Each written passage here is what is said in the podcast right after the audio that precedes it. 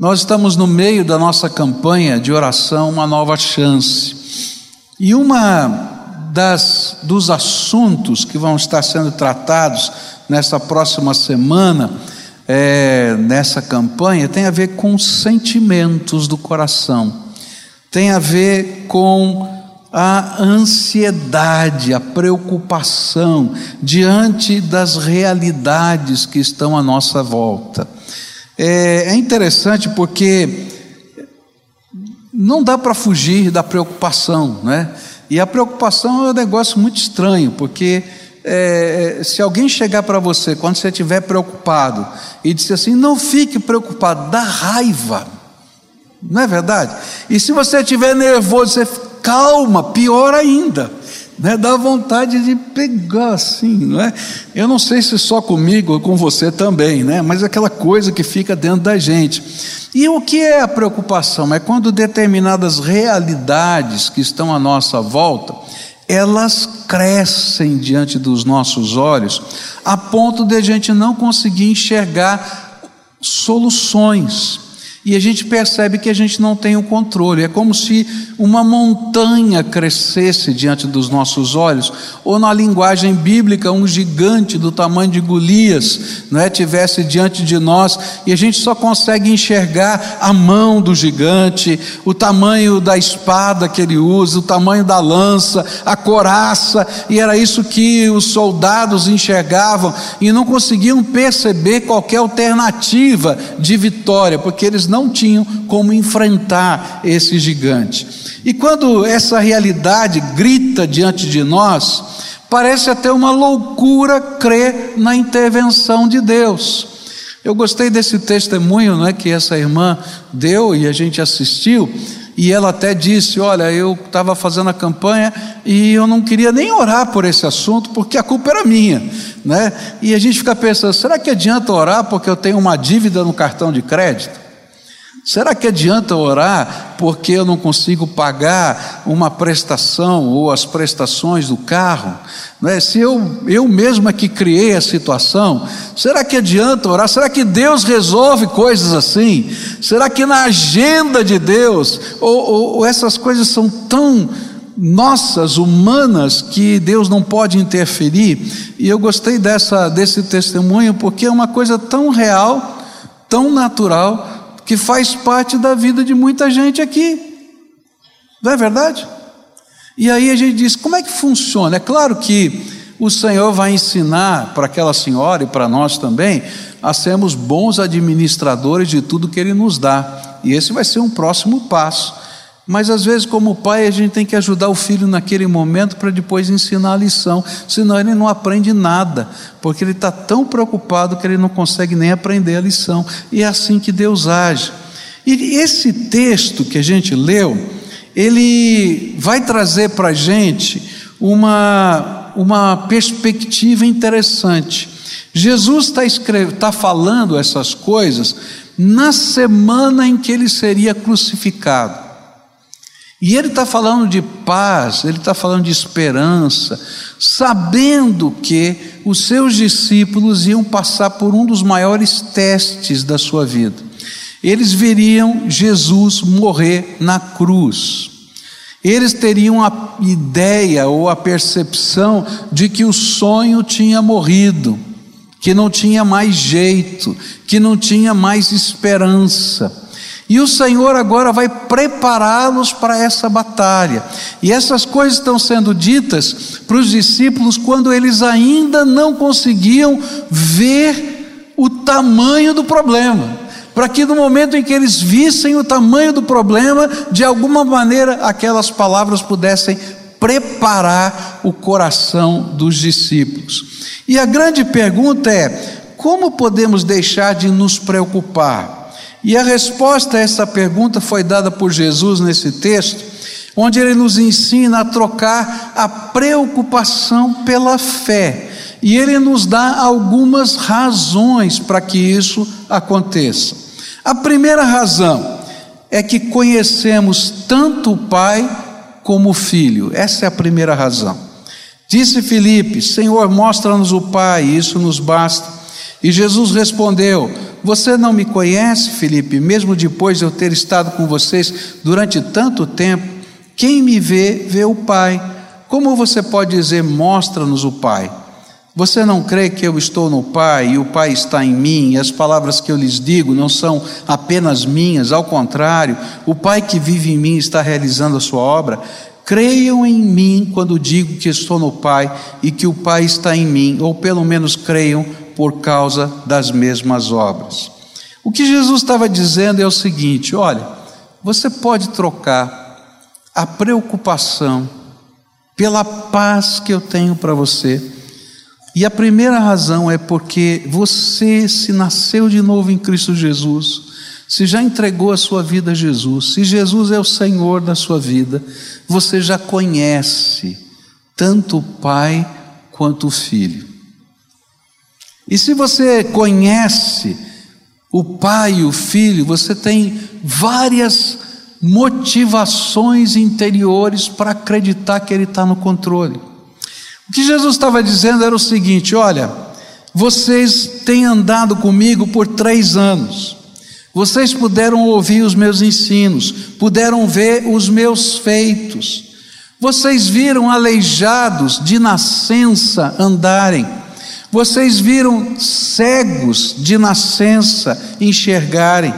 Vocês viram tempestades no mar serem acalmadas pela palavra do meu poder.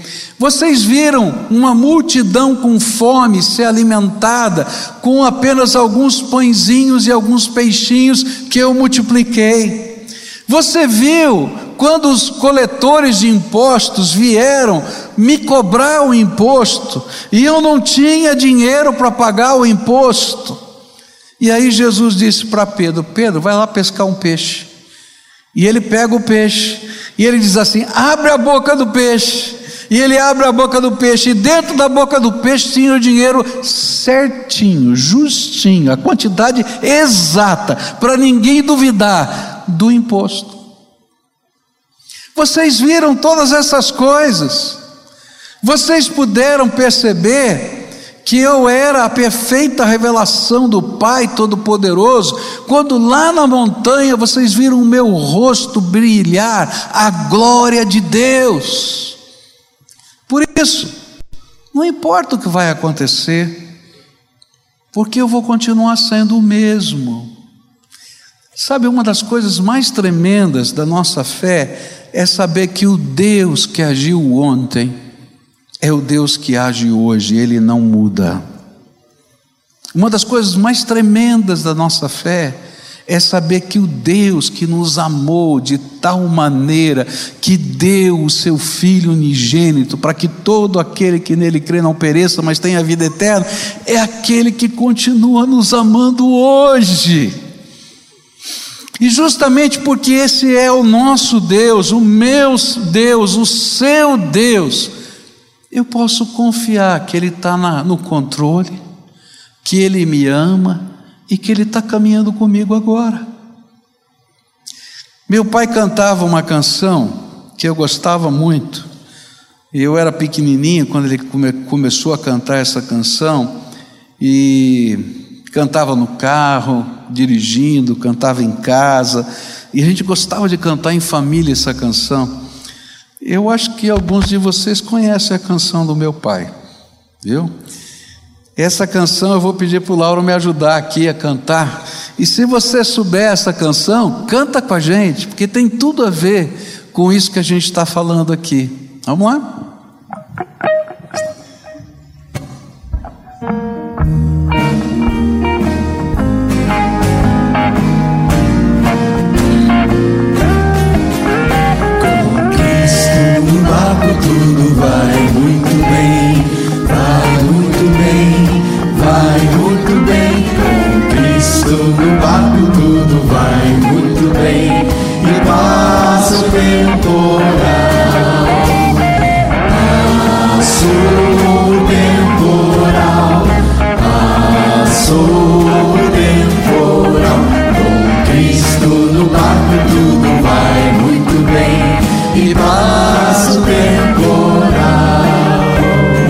Tem muita gente do tempo do meu pai aqui, né? Não, é que é o seguinte: muitos de nós aprendemos a cantar quando criança na escola dominical essa canção, não é verdade? Mas ela tem uma mensagem linda. Se Jesus está conosco e Ele não mudou, e Ele nos ama, então eu posso confiar e eu posso entregar a minha vida a Ele e posso descansar nos seus braços. Então canta mais uma vez, mas canta com fé. Com Cristo no barco tudo vai muito bem, vai muito bem, vai muito bem. Com Cristo no barco tudo vai muito bem e passa o temporal.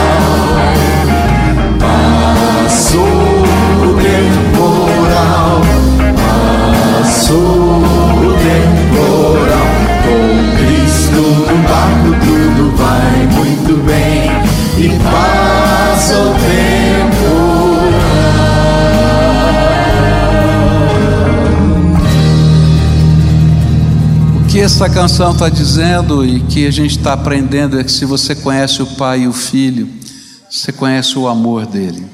E o amor dele é cuidadoso. E se você conhece o Pai e o Filho, você conhece o poder dele. Ele detém todo o poder no céu e na terra. E ele está no controle, ainda que a gente não tenha controle. A segunda causa, a segunda razão pela qual eu posso ter paz no meio das tribulações, tem a ver com uma certeza eterna. A gente escuta um ditado popular, né? e esse ditado diz assim: olha, para tudo existe solução, menos para a morte. Você já ouviu esse ditado, né? Para tudo existe solução, menos para a morte. Quando a gente lê a Bíblia, a gente vai descobrir diferente. Para tudo existe solução, inclusive para a morte. E é disso que Jesus estava falando, porque eles iam enfrentar a morte de Jesus na cruz. E esta era a questão que estava lá latente, que ele queria prepará-los. E ele vai dizer assim: Na casa de meu pai há muitos aposentos. Se não fosse assim, eu lhes teria dito: Vou preparar-lhes lugar. E se eu for e lhes preparar lugar, voltarei e os levarei para mim, para que vocês estejam onde eu estiver. É interessante porque é, esse texto, primariamente, ele está falando da ressurreição de Jesus. Ele está dizendo para a gente que aqueles discípulos iam ver a morte de Cristo na cruz e que ele seria tomado por algum tempo da presença deles. Lembra aqueles três dias entre a morte e a ressurreição? Mas que ele voltaria para estar com eles, e que quando ele voltasse, enquanto ele estava morto, melhor, ele estaria preparando um lugar para nós, porque se ele não tivesse morrido na cruz, ninguém poderia entrar nas mansões celestiais. Então ele estava preparando um lugar para todos quantos crescem no seu nome, mas quando ele voltasse, quando ele ressuscitasse, ele estaria conosco. E estaria primeiro com seus discípulos, mas estaria também com todos aqueles que crescem no seu nome. Olha, uma das coisas que a gente vai aprender na vida é que todos nós estamos de passagem. Eu, olha, eu quero que você agora se torne profeta. Você vai fazer uma profecia. Tá legal? Olha para a pessoa que está do lado e diz assim: Você vai morrer. É. Aí você responde: Você também. Eu só espero que não seja hoje. Não é? Por que, que eu estou brincando com isso? Porque enquanto Jesus não voltar, e essa era terminar, e o julgamento não acontecer, julgamento final, a Bíblia fala e a vida ensina que nós vamos morrer. Não é verdade? Todos nós sabemos disso. Então, isso não é nem profecia, é um, um fato concreto. Se Jesus voltar, essa era, esse tempo acaba. Mas enquanto ele não voltar, essa é uma realidade da vida. Mas Jesus está dizendo para a gente que mesmo que a gente tenha que se deparar com a morte, a morte não é aquilo que nos afasta da, do Senhor da nossa glória. Vai chegar um momento na minha vida, na sua vida, em que provavelmente ou uma doença virá, ou simplesmente seu coração vai parar de bater fulminantemente. E a gente vai dizer: acabou. Mas não acabou, porque o Senhor foi preparar um lugar para a gente. Ele está dizendo: olha, se o pior que poderia acontecer é a morte, então isso já não é mais problema, porque eu resolvi o problema da morte. E sabe, uma das coisas bonitas que a Bíblia vai ensinar para a gente é que se você nasceu de novo em Cristo Jesus, se você colocou a sua vida na mão dEle, no dia em que seus olhos fecharem aqui na terra e cessar sua jornada nesse tempo que é um tempo de passagem, o Senhor Jesus vai vir buscar você para morar nas mansões celestiais que Ele preparou. E eu acho lindo porque Ele não vai mandar um anjo, não. A Bíblia diz que Ele mesmo vai receber os seus queridos. Uma das cenas mais bonitas para mim na Bíblia está lá no livro de Atos dos Apóstolos, quando é, Estevão está sendo apedrejado. Ele está sendo apedrejado. Aquilo devia estar tá doendo muito, mas de repente ele diz: O céu se abriu, e eu estou vendo o Senhor da glória, e eu estou vendo o trono de Deus, e ao lado do trono de Deus está Jesus de pé. Em todos os outros lugares da Bíblia, ele está sentado ao lado do trono de Deus, mas para lá, para receber Estevão, ele está em pé para dizer: Vem aqui, entra no gozo do teu Senhor, servo bom e fiel. E que Jesus estava dizendo: Olha, nem a morte, nem a morte pode separar você do Senhor. E se você teme o Senhor, a gente não tem medo da morte, porque a gente sabe que o Senhor tem um plano eterno para a nossa vida. E lembra, Jesus estava preparando aqueles discípulos para entenderem o que iria acontecer, eles teriam que se deparar com a morte. Então eu quero dizer para você: tem jeito até para a morte, porque o Senhor preparou a vida eterna para nós, e nós vamos ser recebidos no seu céu e não vai terminar aí, mas no dia da sua volta, aqueles que estão com ele já conscientes no seu céu, ressuscitarão primeiro, diz a Bíblia, e descerão com ele nas nuvens. E aqueles que estiverem aqui na terra, que não passaram pela morte, num piscar de olhos, serão arrebatados e se encontrarão com o Senhor nas nuvens também. E ele vai revelar o seu reino e a sua justiça e a sua glória a toda a humanidade. É isso que a Bíblia fala. E então por que, que eu estou preocupado? Eu posso saber que Deus me ama e tem um plano para a minha vida. E se eu tiver que enfrentar a morte?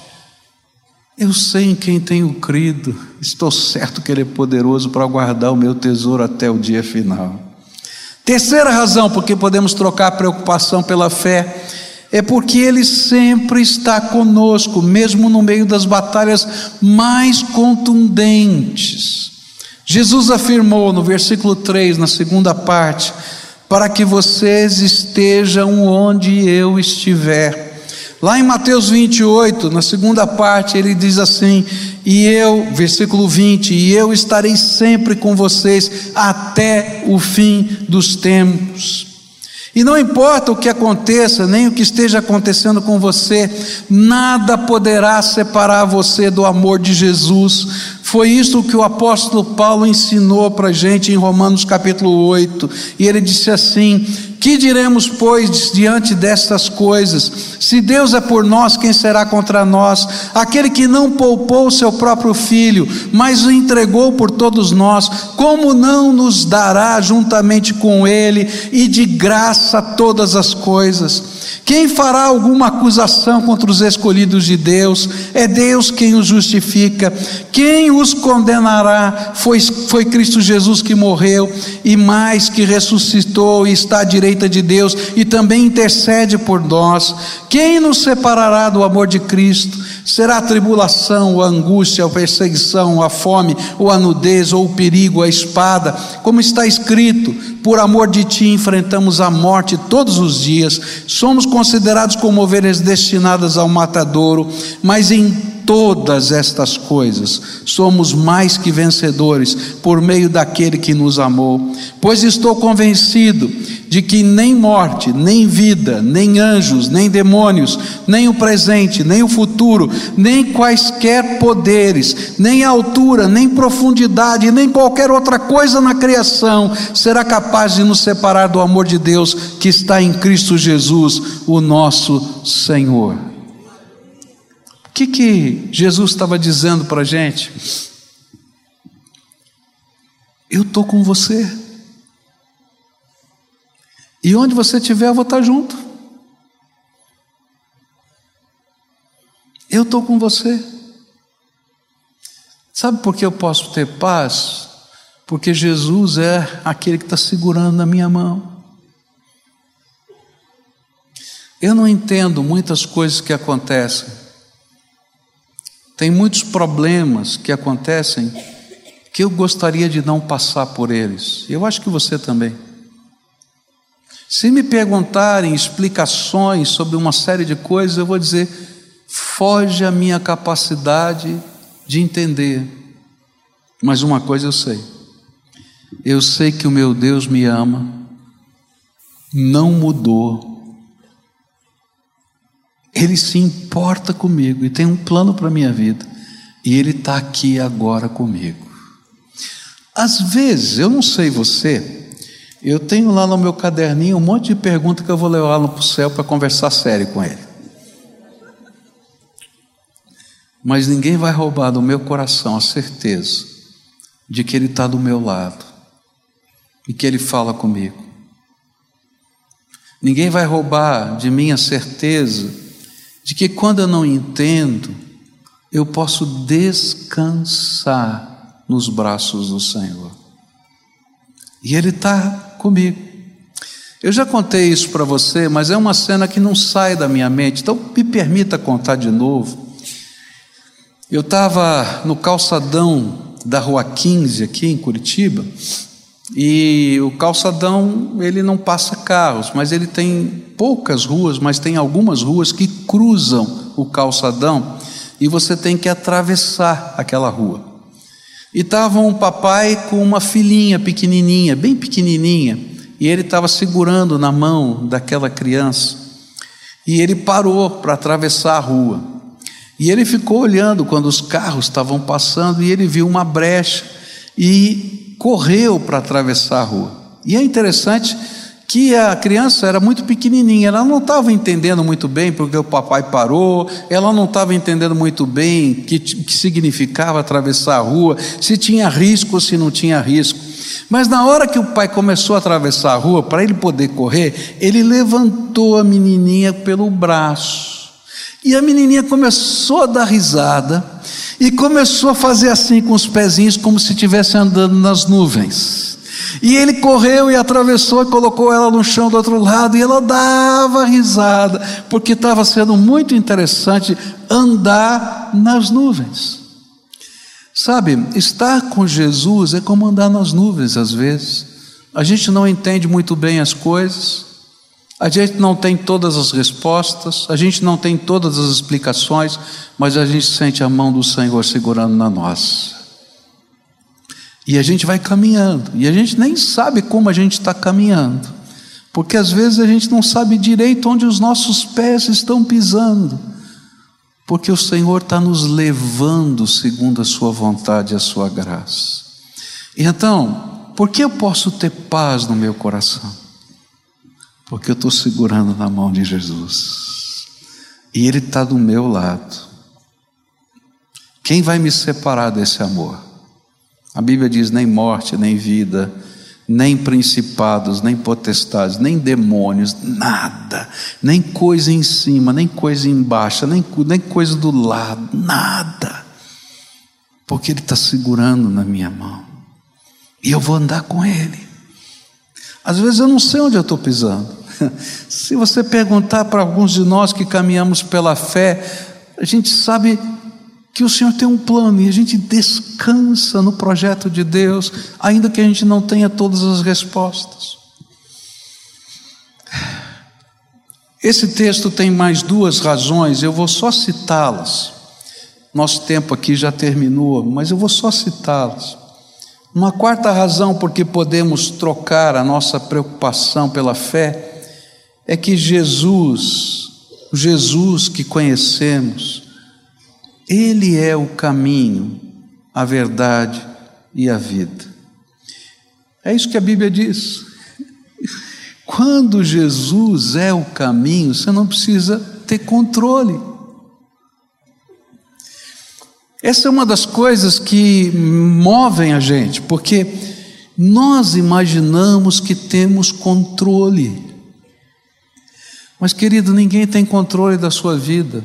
O único controle que você tem é do segundo presente. Porque o passado você não tem controle, e o futuro você não tem controle. O único controle que você tem é esse instante, e acabou já, já passou. Esse é o único. Você está dirigindo o seu carro, está fazendo tudo direitinho, bonitinho, vem um carro na contramão ou fura o sinal vermelho, você nem percebe, bate no seu carro. Você não tem controle. Ou como um irmão, que hoje não está aqui, geralmente ele está aqui. Um irmão que estava dirigindo o seu carro na noite, na virada de ano, estava indo para casa do seu sogro, e de repente ele sente um negócio quente bater no peito dele.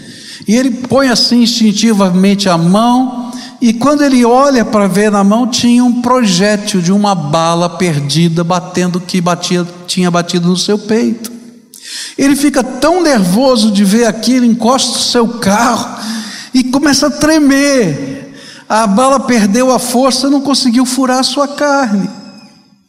E ele disse: Quem tem controle de alguma coisa na vida?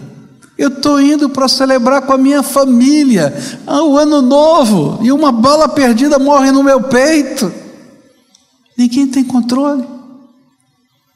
Por isso, Jesus tem que ser o caminho, a verdade e a vida. Michel pregou sobre esse texto hoje, ontem à noite e ele falou uma coisa muito interessante. Quando ele começou a falar, eu falei: está falando heresia preciso conversar com meu filho. Que ele disse assim: Olha, não se preocupe, todos os caminhos levam a Deus. Filho, não foi assim que eu te ensinei. Mas ele falou uma coisa interessante. Ele disse assim: Não importa o que você faça nessa vida, todos os caminhos vão te levar ao Deus Supremo Juiz. Quer você queira, quer não, você vai se encontrar com o Supremo Juiz. Mas Jesus é o único caminho que leva a Deus Pai, que não te recebe como juiz, mas como Pai que cuida de você. Eu falei, até que o menino tá bom, né? Gente, que coisa profunda, não é? Por isso Jesus disse: Eu sou o caminho, a verdade e a vida, sou o único que te levo ao Pai. E é o Pai que cuida da gente. E aí eu posso ter paz, porque Ele está me levando não ao juiz, mas ao Pai. Olha que coisa linda. Última coisa, para a gente encerrar. A palavra de Deus vai dizer para a gente que a gente pode trocar a preocupação pela fé, porque se a gente não puder crer em tudo isso que eu falei, pelo menos você pode crer nos sinais e nas marcas que Jesus deixou ao longo da sua vida. Jesus estava falando para os seus discípulos: oh, se vocês tiverem dificuldade de crer, lembre dos milagres que eu já fiz. Lembre daquelas coisas tremendas que eu já realizei com vocês. E eu quero dizer para você que na minha história, E na sua história de vida, Jesus, o Filho, Deus o Pai, o Todo-Poderoso, e o Espírito Santo, a Trindade, deixaram um rastro de marcas do poder, da misericórdia e do amor dele na nossa vida. Olha para a tua história. Quantas vezes na tua história Deus, por misericórdia, interviu? Deus, por graça, se manifestou. E se você já nasceu de novo em Cristo Jesus, algumas vezes você pôde discernir claramente que foi o Senhor. Talvez outras você não tenha discernido, mas se você olhar, você vai dizer: não foi natural o que aconteceu, porque Deus tocou a minha vida naquele dia. E se isso tudo, então, existe na sua vida, se você não consegue crer em mais nada, creia no que Ele já fez. Se o Deus Todo-Poderoso te amou a pontos de se esvaziar da glória dele, para caber na forma humana, tomar o seu lugar na cruz, tomar das mãos de Satanás as chaves da morte e do inferno, ressuscitar o terceiro dia, para estar com você todos os dias até a consumação dos séculos. Será que ele não deixou nenhuma marca também na tua vida?